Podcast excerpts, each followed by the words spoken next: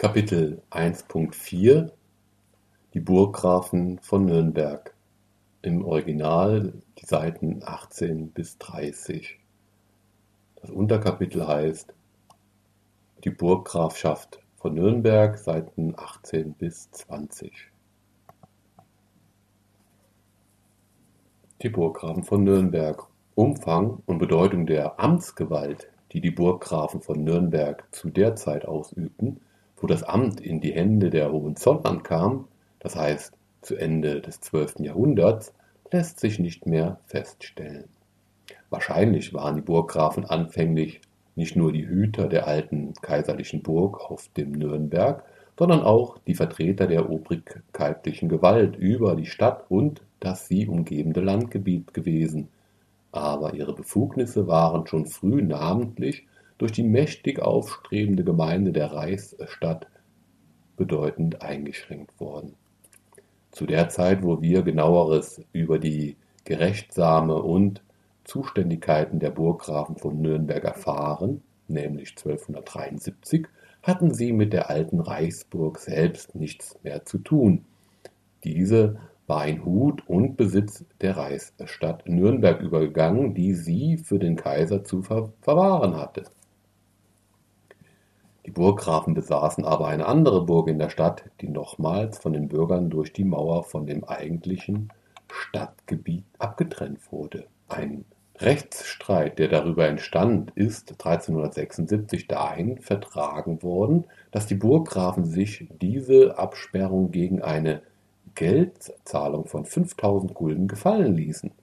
Sie hatten ferner die Hut über das Stadttor, das ihrer Burg benachbart war nämlich das Bestner Tor. Ein Beamter des Burggrafen führte im Stadtgericht neben dem Stadtschultheißen den Vorsitz und empfing für seinen Herrn zwei Drittel der Gerichtsgefälle, was auf eine alte obrigkeitliche Stellung des Burggrafen gegenüber der Stadt zurückweist, die sich im Übrigen bereits verloren hatte.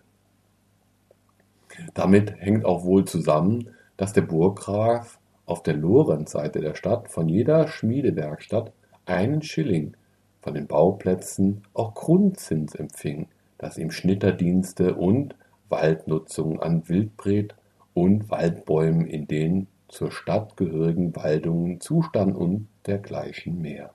Gerechtsame, auf welche die Burggrafen seit 1386 in mehrfachen Verträgen mit der Stadt Verzicht geleistet haben, die Burg selbst ist 1420 von den Bayern in einer Fehde mit dem ersten brandenburgischen Markgrafen erstürmt und verbrannt worden. Heute ist nur noch die Burgkapelle und ein Mauerrest davon übrig. Im Jahre 1427 in einem Kaufvertrag mit der Stadt hat Friedrich I. die Burg samt ihrem Zubehör grundherrschaftlicher Rechte gegen eine Geldsumme ganz aufgegeben und im Jahre 1432 wurde auch das letzte den Burggrafen zustehende städtische Grundstück der Gemeinde überlassen, so dass seitdem die Burggrafen im Mauerring der Stadt überhaupt keinen Besitz mehr hatten. Doch behielt sich Friedrich I. 1427 die Hälfte des vor dem Spitaler Tor gelegenen Fleckens Postenhof sowie die Jagd und das Geleit im Reichswalde vor, über den er auch eine Art von Landeshoheit beanspruchte. Die Burggrafschaft zu Nürnberg war seit dem 13. Jahrhundert wie andere vornehme Reichsämter auf dem Wege, sich in eine landesherrliche Fürstenstellung umzuwandeln. Diesem allgemeinen verfassungsgeschichtlichen Vorgang standen allerdings hier besondere Schwierigkeiten entgegen, da es sich nicht um einen mehr oder minder geschlossenen Amtsbezirk handelte, an den die Entstehung eines territorialen Fürstentums hätte anknüpfen können, sondern nur um eine ziemlich unbestimmte Amtsgewalt, die der Ausstattung mit einem kompakten Landgebiet entbehrte. Das zerstückelte Reichsgut wurde hier von der kaiserlichen Gewalt zäher festgehalten wie in manchen anderen Teilen des Reiches, namentlich auch in Norddeutschland. Unter Kaiser Albrecht I. kam es zur Einrichtung einer Reichslandvogtei in Nürnberg, die den Übergang von Reichsgut in den Besitz von Herren und Städten aufgehalten hat. Sie war aber nicht an die Burggrafen, sondern an andere vornehme Herren der Umgebung, wie die Grafen von Hohenlohe und von Dettingen verliehen und ist schließlich 1360 von der Stadt Nürnberg erworben worden. Dagegen waren die Burggrafen im Lehnsbesitz des kaiserlichen Landgerichts zu Nürnberg, das wohl die alte gräfliche Gerichtsbarkeit darstellt, die mit ihrem Amt verbunden war. Dieses kaiserliche Landgericht übte in erster Linie eine lokale Gerichtsbarkeit in der Umgebung von Nürnberg aus, beanspruchte aber später ähnlich wie die westfälischen Freigerichte und andere kaiserliche Landgerichte, grundsätzlich eine Zuständigkeit über das ganze Reich hinaus, bis nach Sachsen, Schwaben und an den Rhein, was freilich tatsächlich ohne erhebliche Bedeutung blieb. In dieser Gewalt wurzelte der Anspruch der Burggrafen auf eine Landeshoheit in den fränkischen Gebieten, namentlich auch in der Umgebung von Nürnberg, ein Anspruch, der aber von der Stadt scharf und nicht ohne Erfolg bestritten wurde. Der Reichswald bei Nürnberg, der für die Hohenzollern von besonderer Bedeutung war, weil er zwischen den beiden Hälften ihrer Besitzungen in Franken lag, blieb in dieser Hinsicht besonders strittig. Das Reichsforstmeisteramt in diesem Walde war im 14. Jahrhundert von der Nürnberger Patrizierfamilie Stromer erworben worden, die davon den Namen Waldstromer führte und war von dieser auf die Stadt Nürnberg übergegangen. Aufgrund davon übten die Nürnberger ziemlich ungehindert obrigkeitliche Rechte in dem Reichswalde aus. Da dem Burggrafen von Nürnberg die Grundlage eines kompakten Amtsbezirks fehlte, so waren sie bei dem Streben nach einem fürstenmäßigen Landgebiet darauf angewiesen, ihren Besitz auf jede mögliche Weise aufgrund der verschiedenen meist privatrechtlichen Erwerbstitel zu vergrößern. Das Landgebiet, das sie zusammenbrachten, beruhte auf der stückweis fortschreitenden Erwerbung vieler verschiedenartiger, kleinerer oder größerer Bestandteile, die teils ursprüngliches Reichsgut, teils und vornehmlich Besitz von anderen gräflichen oder fürstlichen Landesherren oder auch von geistlichen Stiftern oder von reichsritterschaftlichen Familien gewesen waren. Lehen, Vogteibefugnisse, alludiert wechseln miteinander ab. Die Erwerbsarten sind überaus mannigfaltig. Verleihungen durch den Kaiser, Verpfändungen, die nicht wieder eingelöst wurden, Erbschaften, Kaufgeschäfte fügen ein Stück des Territorialbesitzes nach dem anderen hinzu. Seit dem Fall der Staufer erscheinen die Burggrafen von Nürnberg als das mächtigste Haus in Franken, neben den Bischöfen von Würzburg und Bamberg, in beständiger Spannung und häufigen Reibungen mit der machtvoll aufstrebenden Reichsstadt Nürnberg. Der erste Zolllandgraf, den wir als Burggrafen von Nürnberg finden, nämlich Friedrich I., scheint zu dieser Stellung gelangt zu sein durch die kaiserliche Gunst, die sich sein Haus infolge des Anschlusses an die Staufer seit deren Thronbesteigung erworben hatte, zugleich aber auch durch die Heirat mit der Erbtochter der Grafen von Raps, die bis dahin im Besitze der Burggrafschaft gewesen waren. Graf Konrad II. von Raps, Burggraf von Nürnberg, starb 1191 und im Jahre 1192 finden wir Friedrich I. als seinen Nachfolger. Die Rapschen Erdgüter, die seine Gemahlin Sophia ihm zubrachte, lagen zum größten Teil in Österreich. Das Hauptstück bildete die Grafschaft Raps im Lande unter der Enus. Diese wurde schon 1218 von den Söhnen Friedrichs an Leopold IV. von Österreich verkauft, der übrige österreichische Streubesitz zu Lehen ausgetan. Offenbar war es dem Hause um Abrundung und Verstärkung der fränkischen Besitzungen in erster Linie zu tun. Friedrich I. scheint um 1200 gestorben zu sein. Sein Sohn und Nachfolger war Konrad I., der zuerst mit seinem jüngeren Bruder Friedrich II. zusammen als Burggraf von Nürnberg auftritt, dann aber durch die Teilung von 1204 sich mit diesem in der oben schon angegebenen Weise auseinandergesetzt hat, so dass Friedrich der Stifter der schwäbischen, Konrad aber der der fränkischen Linie des Hauses wurde. Dieser Konrad I. ist es, der vermutlich durch Heirat mit der Erbtochter des eben damals aussterbenden Grafenhauses von Abenberg die reichen Besitzungen dieses Geschlechts, die noch ohne Ansbach selbst, aber mit der Radolzburg bei Fürth den Kern des späteren Fürstentums Ansbach bilden, für sein Haus erworben hat. Er hat selbst noch nicht den Titel eines Grafen von Abenberg geführt, liegt aber im Kloster Heilsbronn begraben, das eine Stiftung der Abenberger war und nun auch die Ruhestätte der Hohenzollernschen Burggrafen wurde. Die beiden Brüder waren 1214 unter den ersten Anhängern, die der junge Staufer Friedrich II. in Deutschland fand. Der Burggraf Konrad tritt im Reiche besonders hervor als einer der Räte, die dem jungen König Heinrich von seinem Vater, dem Kaiser Friedrich II., gesetzt worden waren. An dessen Empörung scheint er aber keinen Anteil gehabt zu haben. Vielmehr wurde er nach dem Sturz des Kaisersohnes und nach der Niederwerfung des diesen verbündeten babenbergischen Herzogs Friedrichs des Streitbaren von Österreich mit der Statthalterschaft in dem unterworfenen Land betraut. 1225. Später, in dem Konflikt mit der Kirche, verließ er die Sache des gebannten Kaisers Friedrich II. und stand auf Seiten der Gegenkönige Heinrich Raspe und Wilhelm von Holland. Doch ist er später wieder zur Staufischen Partei zurückgetreten und gehörte zu den Anhängern Konrads IV. und Konradius. Um 1260 ist er gestorben. Sein Sohn Friedrich III., der schon neben dem Vater als Burggraf von Nürnberg erscheint, hat eine besondere Bedeutung für die Geschichte des Hauses.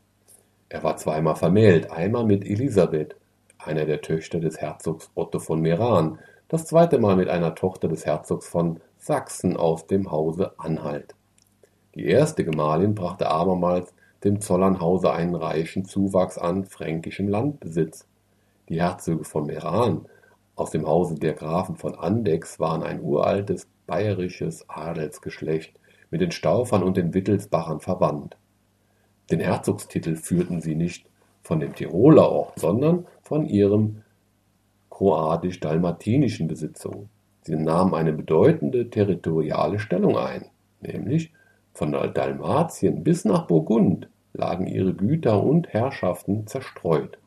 Aber im Frankenlande war der Mittelpunkt ihres Besitzes und ihrer Interessen. Die Plassenburg bei Kulmbach war ihr Hauptwohnsitz und im Kloster Langheim befand sich die Erbgruft des Geschlechts. Herzog Otto II., der 1248 starb, war der letzte männliche Spross dieses Geschlechts. Verschiedene Töchter beerbten ihn. Elisabeth, die mit dem Burggrafen Friedrich III. vermählt war, erhielt bei der Erbteilung ein Gebiet, dessen Mittelpunkt Bayreuth war, dazu Hof im Fischelgebirge, das die Burggrafen aber zunächst als Lehen an die Reichsvögte von Weida, die spätere fürstliche Familie Reuß von Plauen, austaten und das erst 1373 unter ihre unmittelbare Herrschaft gekommen ist hatte die abenbergische Erbschaft den Grund zu dem späteren Fürstentum Ansbach gelegt, so legte die meranische Erbschaft den Grund zu dem späteren Fürstentum Bayreuth. Nur fehlten davon noch bedeutende Teile, die eine Schwester Elisabeths, nämlich Beatrix, damals 1248 dem Hause der Grafen von Orlamünde zubrachte. Vor allem Kulmbach mit der Plassenburg, Himmelthron, Goldkronach und andere Orte. Dieser Teil des Bayreuther Fürstentums ist von den Burggrafen erst 1341 durch Vertrag mit dem letzten Grafen von Orlamünde erworben worden. Friedrich III. nahm schon eine hervorragende Stellung im Reich ein.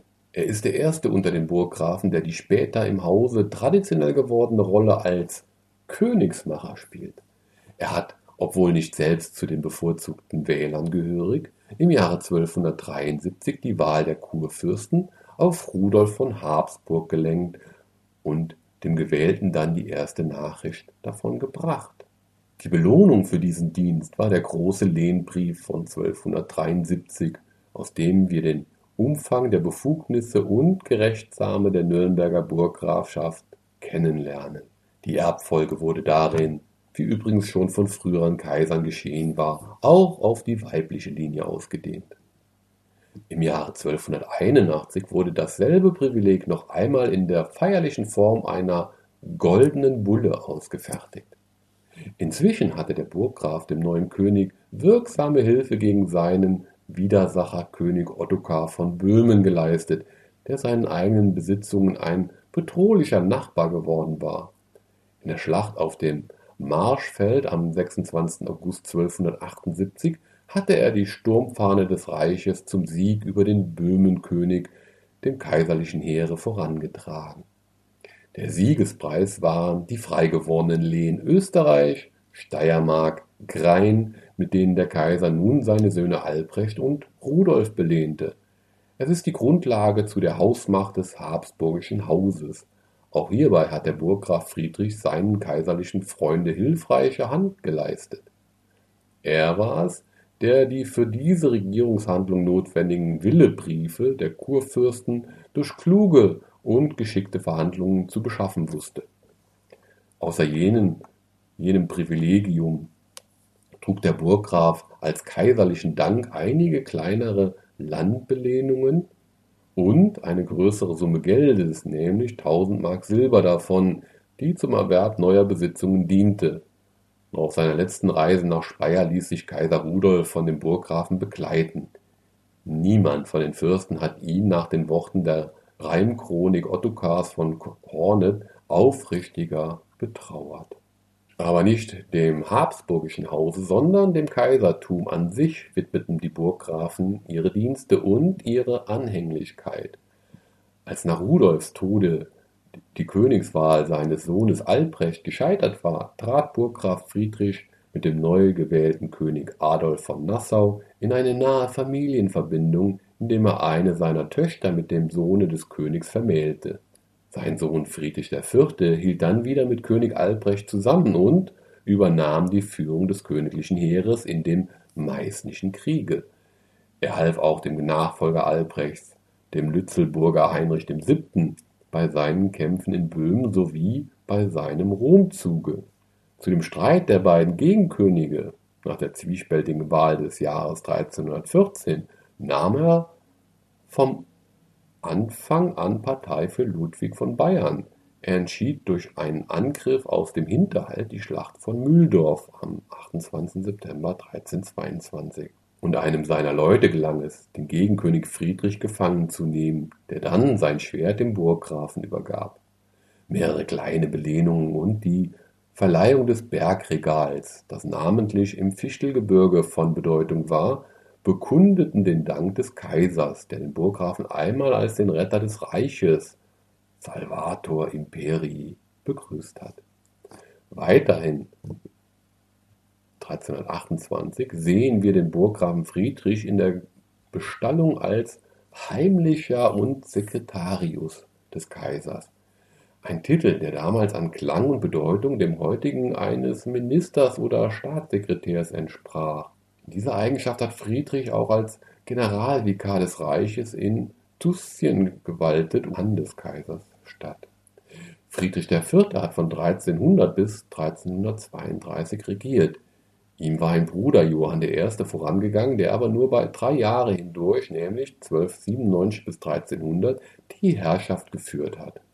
Eine feste Eroberung im Sinne des Erbgeburtsrechts bestand damals in dem Hause der Burggrafen von Nürnberg noch keineswegs, und auch die Söhne Friedrich IV. haben wieder, wie es schon früher vorgekommen war, gemeinschaftlich die Regierung geführt. Allerdings galt in solchen Falle dem Reiche gegenüber nur einer, der Älteste nämlich, als der verantwortliche Träger der Pflichten und Rechte des Burggrafentums. Die drei Söhne Friedrichs IV. waren Johann II., Konrad II. und Albrecht. Konrad II. ist früh gestorben, ohne männliche Erben zu hinterlassen (1334). Als der jüngere Bruder Albrecht zu seinen Jahren gekommen war schloss Johann II. im Jahre 1341 mit ihm einen Hausvertrag, aufgrund dessen dem jüngeren Bruder ohne eine eigentliche Teilung des Territoriums eine besondere Herrschaftssphäre angewiesen wurde. Es wurde dabei festgesetzt, dass von solchen abgesonderten Besitzungen nichts veräußert werden durfte ohne die Zustimmung des Familienoberhauptes, dem dabei auch ein Vorkaufsrecht gewahrt wurde. Johann II. 1332 bis 1357 hat die guten Beziehungen zu Ludwig dem Bayern fortgesetzt. erst von ihm 1345 zum Pfleger und Hauptmann in der Mark Brandenburg bestellt worden, wo Markgraf Ludwig der Ältere, des Kaisers Sohn, die Kurwürde innehatte. Es ist die erste Berührung der Burggrafen von Nürnberg mit der Mark und insofern der Erinnerung wohl wert, wenn diese Stellung auch nur von kurzer Dauer gewesen ist. Die Wahl Karls IV. zum Gegenkönig veränderte die politische Lage und die Burggrafen ließen sich durch die hohen Anerbietungen des Luxemburgers, der ihnen 14.000 Mark Silber bot, zu seiner Partei herüberziehen. Aber nach dem Tode Kaiser Ludwigs trübten sich ihre Beziehungen zu dem Luxemburger wieder und im Jahre 1349 finden wir sie auf Seiten des Gegenkönigs Günther von Schwarzburg. Im Jahre 1350 gab es sogar einen Moment, wo Karl IV. sich anschickte, im Bunde mit dem Kurfürsten von der Pfalz die Burggrafen mit Krieg zu überziehen. Aber der Zwist wurde vertragen und, ohne dass es zu Feindseligkeiten kam, und im Jahre 1351 schlossen die Burggrafen mit Karl IV. und dem Pfälzer einen ewigen Bund, samt einer Erbeinung, bei der der kluge Luxemburger zum ersten Mal die Erbwerbung der Burggrafschaft für seine Hausmacht ins Auge gefasst hat. Ein Plan, den er noch später durch Familienverbindungen weiter verfolgte. Seit dieser Zeit finden die Burggrafen in guten Beziehungen mit Kaiser Karl IV. geblieben, nicht nur Johann und sein Bruder, sondern auch die nächste Generation. Johann II. Führt in der chronikalischen Überlieferung den Beinamen Conquestor, der Erwerber. Es wird berichtet, dass unter ihm ein Vertrag der Bergwerke im Fichtelgebirge, wo auch Gold gewonnen wurde, sich sehr gehoben habe. Er hat 1331 die Stadt Ansbach und die Dornburg erworben. 1347 sind ihm durch Karl IV. die Schlüsselbergschen Lehen übertragen worden die zusammen mit einigen anderen Ländereien dem fränkischen Besitz sehr günstig abrundeten. Vor allem aber ist ihm die Erwerbung der orlamündischen Besitzungen gelungen, von denen Kulmbach aufgrund eines Pfandgeschäftes noch bei Lebzeiten des letzten Grafen Otto und seiner Gemahlin Kunigunde erworben wurde, die Herrschaft Plassenburg aber samt Zubehör aufgrund eines Erbvertrages von 1338 nach dem bald darauf erfolgten Absterben der beiden kinderlosen Gatten. Um die in einer spärlichen Überlieferung verdämmernde Gestalt dieser letzten Gräfin von Orlamünde hat eine düstere Sage ihren Schleier gewoben. Sie ist die weiße Frau, die in den Schlössern der Hohenzollern erscheint, um den bevorstehenden Tod eines Familienmitglieds oder sonstiges Unheil anzuzeigen von Liebe zu dem jüngsten der damaligen burggräflichen Brüdern, Albrecht dem Schönen, betört, soll die verwitwete Kunigunde ihre beiden Kinder haben töten lassen, weil sie aus einer zweideutigen Redewendung des von ihr geliebten Mannes die Wahnvorstellung geschöpft habe, dass diese vier Augen einer Vermählung mit ihm im Wege ständen. Darum hat sie im Grabe keine Ruhe gefinden können und rächt sich aus verschmähter Liebe an dem Hause ihres Geliebten. Diese Geschichte, die einem bekannten Gedicht aus des Knaben Wunderhorn zugrunde liegt, hat so gar nichts mit von einem historischen Kern an sich. Von einem Verhältnis der Gräfin mit dem Burggrafen Albrecht ist gar nichts bekannt. Er war übrigens 1348 mit einer Gräfin von Henneberg verheiratet und Vater von vier Kindern. Von der Gräfin Kunigunde aber wissen wir nur, dass sie kinderlos, wie sie war, nach dem Tode ihres Gemahls den Schleier der Zisterzienserin genommen hat und in dem Kloster Himmelthron bei Kulmbach gestorben und begraben ist.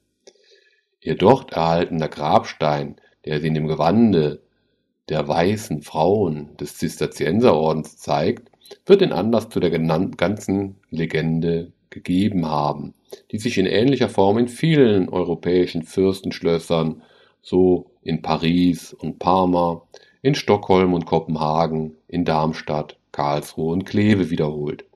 Es ist eine von den wandernden Schlosssagen, ursprünglich an der orlamündischen Plassenburg haftend, die in den Besitz der Hohenzollern überging, ist sie mit diesen in die Mark Brandenburg und in das Schloss zu Köln an der Spree übergesiedelt, wo der Spuk trotz mancher inzwischen entlarvter Multiplikationen, seine Gläubigen gefunden hat bis in die hellen Zeiten des 19. Jahrhunderts hinein. Friedrich V., der Sohn Johanns II., hat bei Antritt seiner Regierung im Jahr 1357 den Handvertrag mit seinem noch lebenden Oheim Albrecht erneuert, so dass dieser zunächst noch neben ihm bis zu seinem Tode 1361 als Burggraf erscheint. Dann hat er allein regiert bis 1397, wo er die Regierung niederlegte. Im folgenden Jahr ist er verstorben. Anmerkung Oheim, der Begriff Oheim ist äh, der Mutterbruder und ist eine veraltete Bezeichnung für den Bruder der eigenen Mutter. Im Kloster Heilsbronn, wo er begraben liegt, zeigt ihn eine lebensgroße Statue in seiner äußeren Erscheinung. Er war ein tüchtiger und besonderer Regent. Die unfruchtbaren Ritterfahrten seines Oheims Albrecht, die von den Sängern gepriesen wurden, waren nicht seine Sache. Er war friedliebend, aber zäh und nachdrücklich in der Verfolgung seiner Interessen. Seine Kenntnis der Geschäfte war ungewöhnlich groß. Man sagte, dass er imstande war, wichtige Urkunden selbst zu entwerfen. Auch hat er einen wesentlichen Teil seiner Tätigkeit dem Reichsdienst gewidmet. Im Jahr 1362 finden wir ihn als Reichshauptmann an der Spitze des Landfriedensbundes in Franken im Jahr darauf als Reichslandvogt im Elsass, später 1371 als Reichslandvogt in Oberschwaben. Aus der engen Verbindung mit Kaiser Karl IV. hat auch er manche Vorteile für sein Haus gezogen. Der sichtbarste und nachhaltigste bestand in dem großen, unter goldener Bulle ausgefertigten Privilegium von 1363, das in aller Form den Burggrafen von Nürnberg und sein Haus als ein edles Glied des Reiches nobile membrum sacri imperii, von alters her dem Reichsfürstenstande angehörig erklärte und ihm Vorrechte zuwies, wie sie einige Jahre vorher (1356) den Kurfürsten zugestanden worden waren, namentlich den ungestörten Besitz des Bergregals und die ausschließliche Gerichtshoheit in seinen Landen, so dass deren Eingesessene nicht vor auswärtige Gerichte, auch nicht vor die des Reiches geladen werden konnten, es sei denn im Falle des, der Rechtsverweigerung durch den Landesherrn. Privilegium de non evocandi.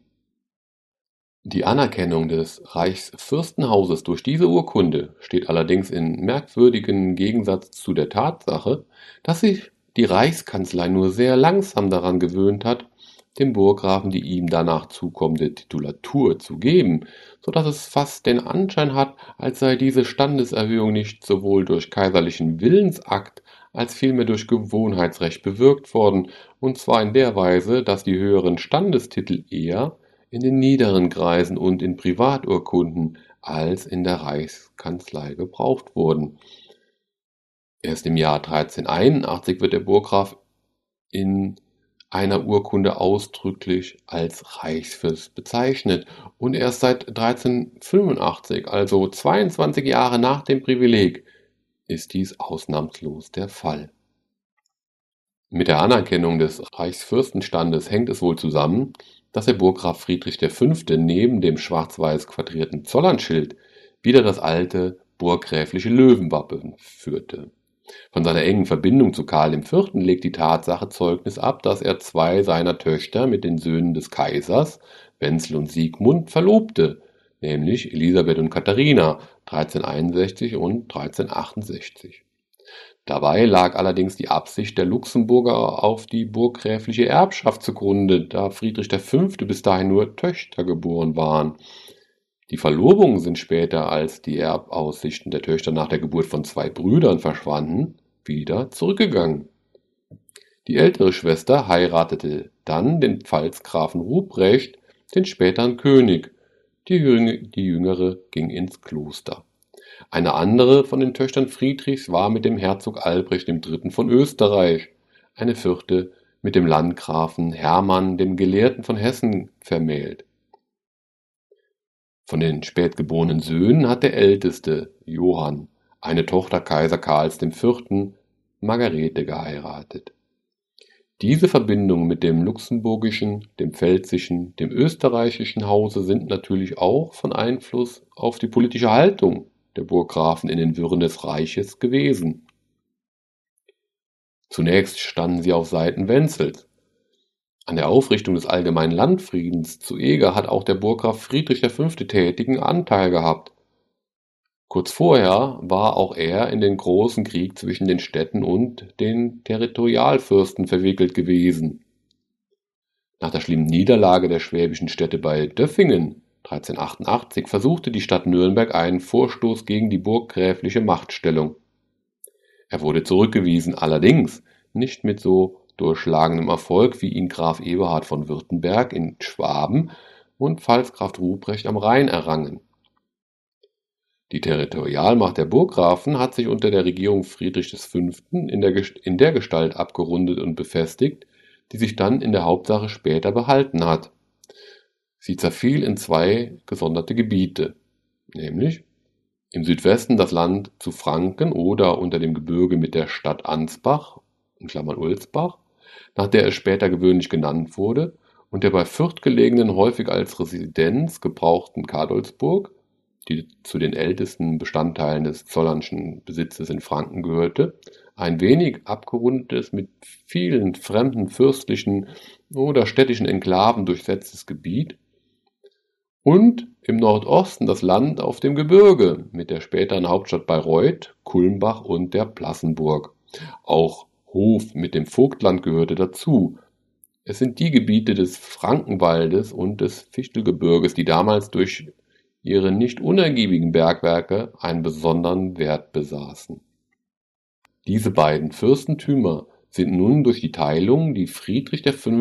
zwischen seinen beiden Söhnen Johann und Friedrich verfügt hat, und zwar am 19. Mai 1385, in der nächsten Generation voneinander getrennt worden.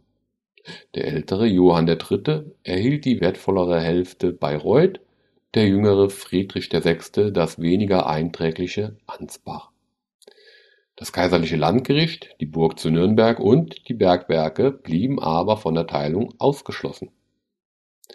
Es lässt sich nicht verkennen, dass durch die Teilung die äh, im Vergleich mit anderen Fürstenhäusern ohnehin nur mäßige Macht des burggräflichen Hauses noch vermindert wurde, zumal beide Brüder sich nicht in einer glänzenden finanziellen Lage befanden, sondern ein unter der väterlichen Regierung angehäufte Schuldenlast gemeinsam zu tragen hatten, so dass wir 1404 einmal davon hören, dass die Kleinodien des Hauses, darunter auch wohl die kostbare Helmzier des Brackenhauptes, die Friedrich IV.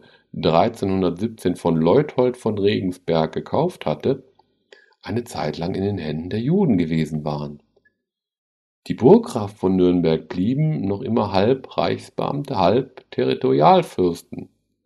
Die Kleinheit und die mangelnde Geschlossenheit ihres Territoriums zwang sie, im Anschluss an den Kaiser ihre Hausinteressen zu verfolgen, zumal die Nachbarschaft der bayerischen Herzöge beständig einen starken Druck auf ihre territoriale Stellung in Franken ausübte Kurz vor der Abdankung des Kaisers 1397 hatten die beiden Brüder den Türkenfeldzug von 1396 und die blutige und unglückliche Schlacht von Nikopolis mitgemacht, aus der sie mit genauer Not entkommen waren.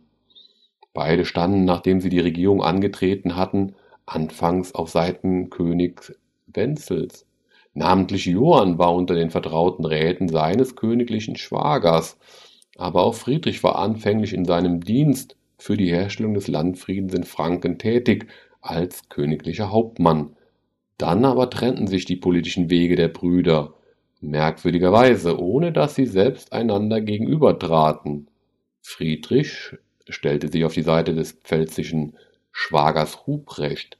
Er war mit den vier rheinischen Kurfürsten am 20. August 1400 zu Lahnstein an der Absetzung Wenzels beteiligt, während eben dort Johann die, die Sache seines Schwagers, des Königs, führte. Friedrich zog dann mit dem unter seiner Mitwirkung gewählten Königs Ruprecht auch nach Italien und erlitt mit diesem vor Brescia eine Niederlage, die auch ihm persönlich viel Schaden und Verlust brachte.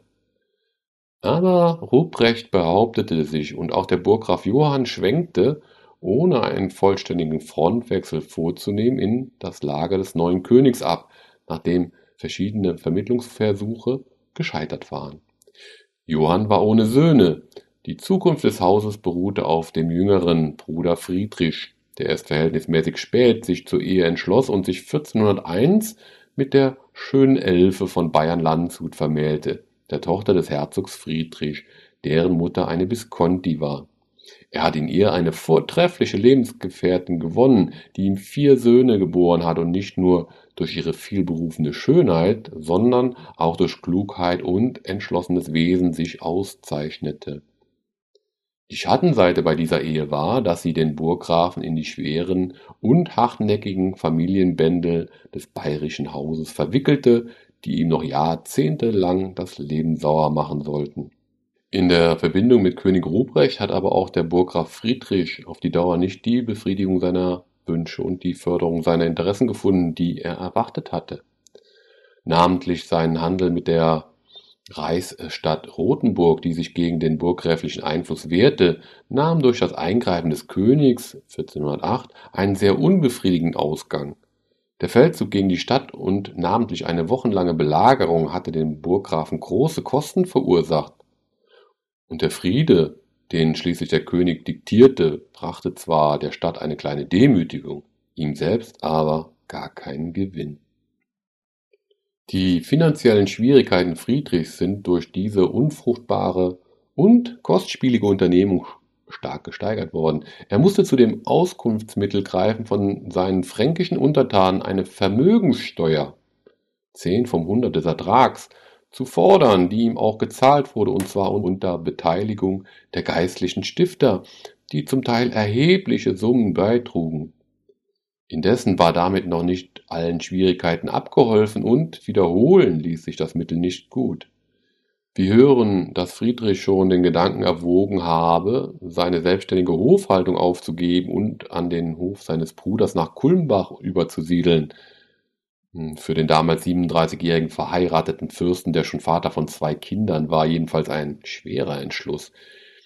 Eben in dieser Zeit scheinen die Anträge König Siegmunds von Ungarn an ihn gelangt zu sein, der ihn, Klammer auf, wie der Burggraf selbst in einem seiner Briefe an den Herzog von Bayern bezeugt, Klammer zu, in seinen Dienst zu ziehen wünschte.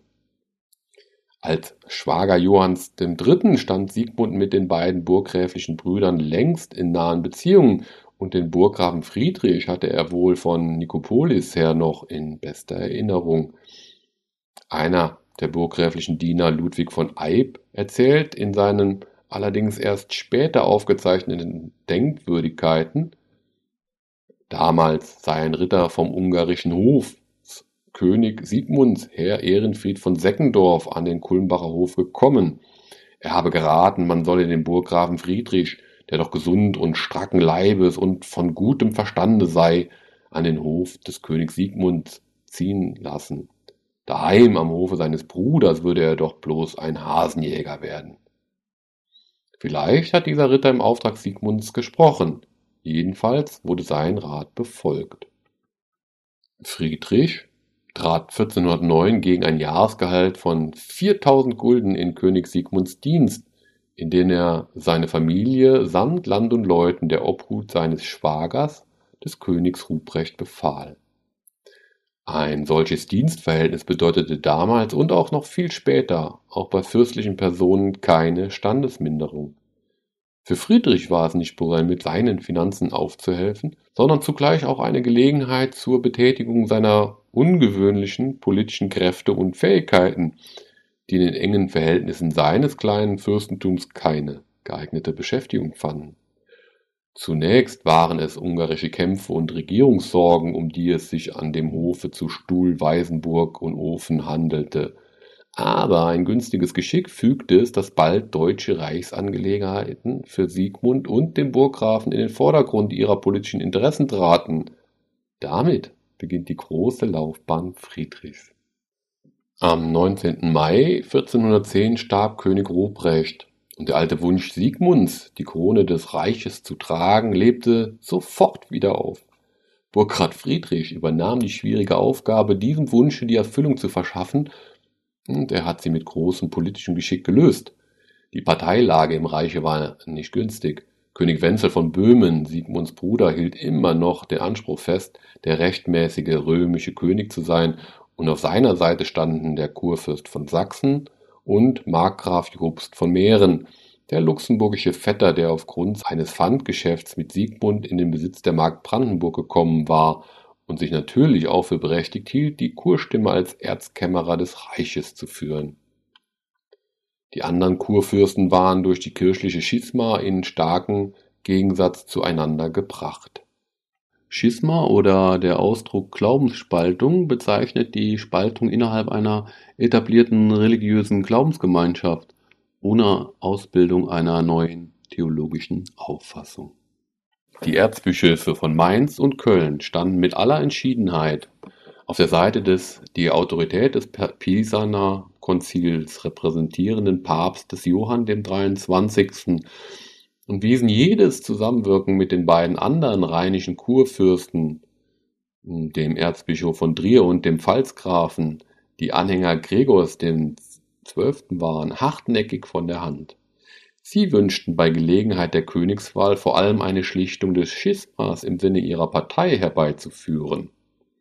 Dem Burggrafen fiel zunächst die Aufgabe zu, auf einer Reise nach Deutschland die Stimmung der Wähler zu erkunden und die vorbereitenden Schritte für eine Wahl Siegmunds zu tun. Für die Aufwendungen, die er dabei machen musste, hielt ihn Siegmund schadlos durch die Anweisung einer Summe von 20.000 Gulden, die auf ungarische Besitzungen verschrieben wurde. Die Verhandlungen, die dann mit den Abgesandten der rheinischen Kurfürsten geführt wurden, lagen gleichfalls in Friedrichs Hand.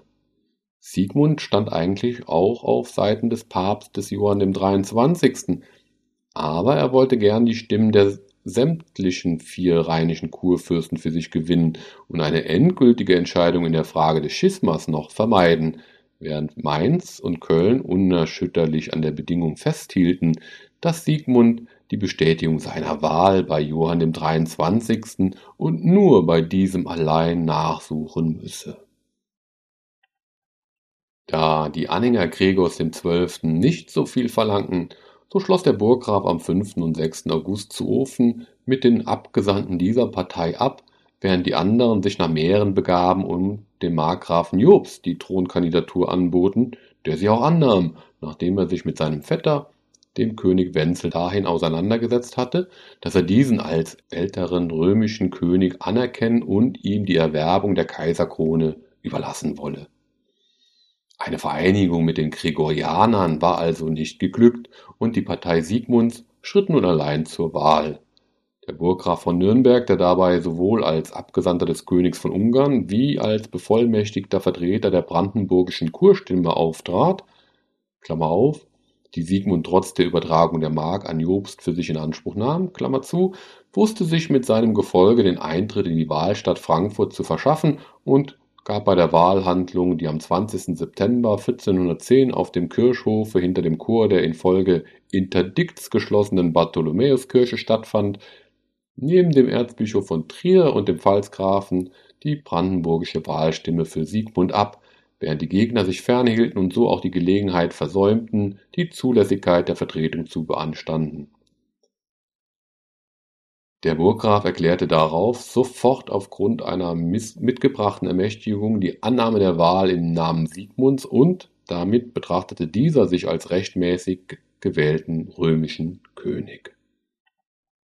Am 1. Oktober wählten dann die Erzbischöfe von Mainz und Köln mit den Vertretern Wenzels und Jobs für Böhmen und Brandenburg den Markgrafen Jobst zum römischen König. Die beiden Gewählten standen noch in Unterhandlungen mit Wenzel, als Markgraf Jobst am 17. Januar 1411 eines plötzlichen Todes starb. Jetzt zeigte Siegmund auch öffentlich in einem Rundschreiben den Reichsständen an, dass er die auf ihn gefallene Wahl annehme und setzte sich nach längeren Verhandlungen mit Wenzel dahin auseinander, dass dieser ihm die Regierung des Reiches überließ während Sigmund versprach, bei seinen Lebzeiten nicht nach der Kaiserkrone zu streben, sondern zu deren Erlangung ihm selbst behilflich sein zu wollen. Die Erzbischöfe von Mainz und Köln gaben jetzt den Widerstand gegen Sigmund auf. aber sie bestanden darauf, am 21. Juli 1411 noch einmal eine förmliche Wahl vorzunehmen, bei der nun alle Kurfürsten, außer Triumphals, die fern blieben, ihre Stimmen auf Siegmund vereinigten. Die brandenburgische Stimme führte dabei im Auftrage Siegmunds der Burggraf Johann III. von Nürnberg. Siegmund ließ sich dieses Vorgehen gefallen, obwohl er immer den ersten Wahlakt als den entscheidenden betrachtet und die Jahre seiner Regierung nach diesem gezählt hat. Die päpstliche Approbation hat er nicht nachgesucht, weder bei Johann dem 23. noch bei Gregor dem 12. Der letztere hat sie ihm unaufgefordert erteilt, während auch Johann in dieser Hinsicht keinen Einspruch wagte. Es war ein großer Erfolg, den Siegmund vor allem der Klugheit und Tatkraft seines Rates des Burggrafen verdankte. Seiner Art entsprach es, solche Verdienste mit großartiger Freigebigkeit zu belohnen. Der Lohn für den Burggrafen war die Übertragung der Regentschaft in der Mark Brandenburg, die durch den Tod des kinderlosen Jobst von Mähren wieder an Siegmund gefallen war.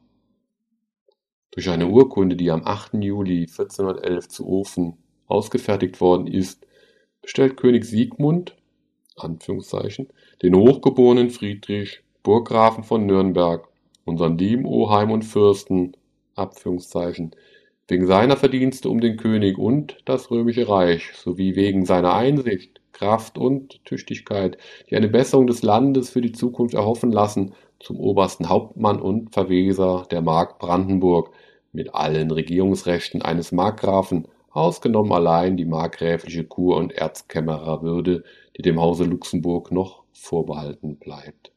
Es ist indessen keine bloße Beamtenbestellung, denn ein Recht auf diese Stellung als Verweser und oberster Hauptmann steht aufgrund der Urkunde nicht allein dem Burggrafen persönlich, sondern auch seinen Erben zu.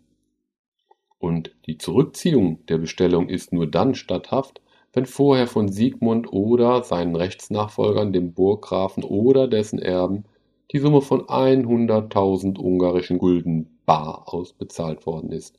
An diese Bestimmung hat sich bei den märkischen Chronisten des 16. Jahrhunderts und lange bei der späteren Geschichtsschreibung die irrtümliche Auffassung geknüpft, als handle es sich hier um ein Pfandgeschäft, als sei diese Summe von 100.000 Gulden als ein Darlehen zu betrachten, das der Burggraf dem König vorgestreckt und für das er bei dessen Zahlungsunfähigkeit sich die Mark Brandenburg als Pfand habe verschreiben lassen.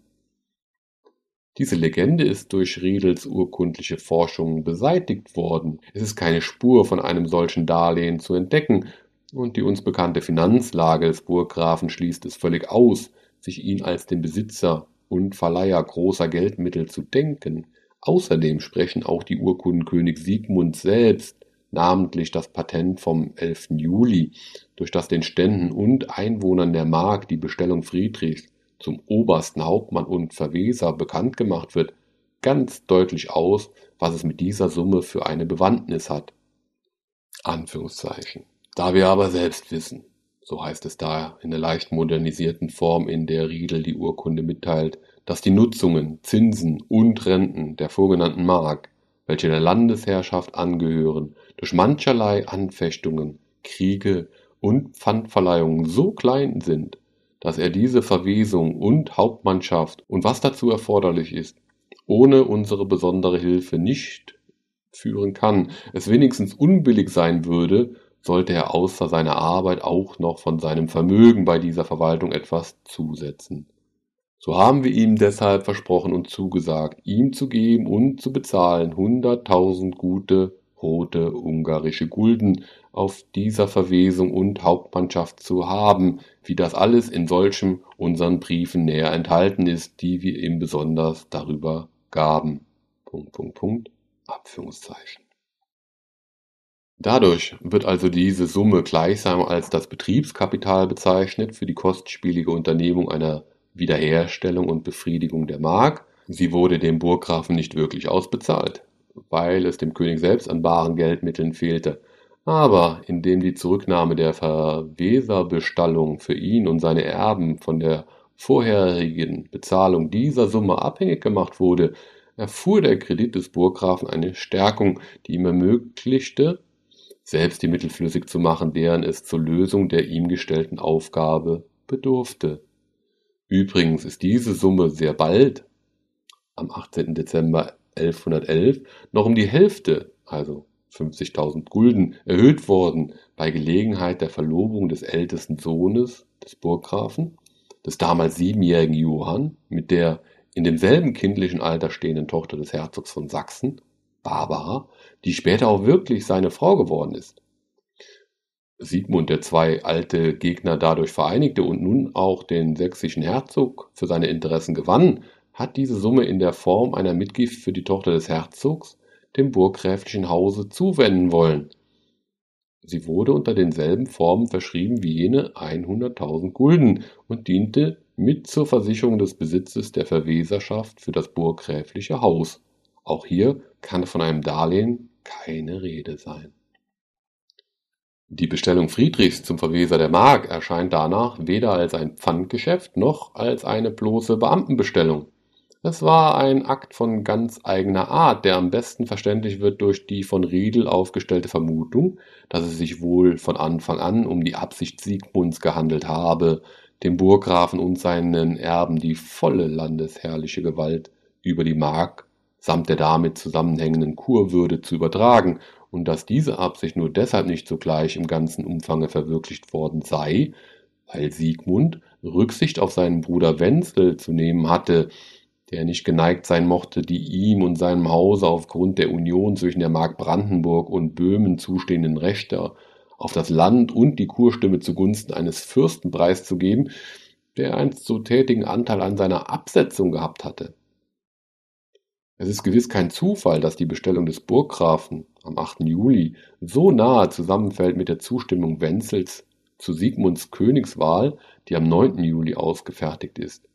Die Übertragung der Regentschaft erfolgte also in einer Form, die dem Burggrafen begründete Hoffnung gab, dereinst als wirklicher Landesherr in der Mark Brandenburg zu walten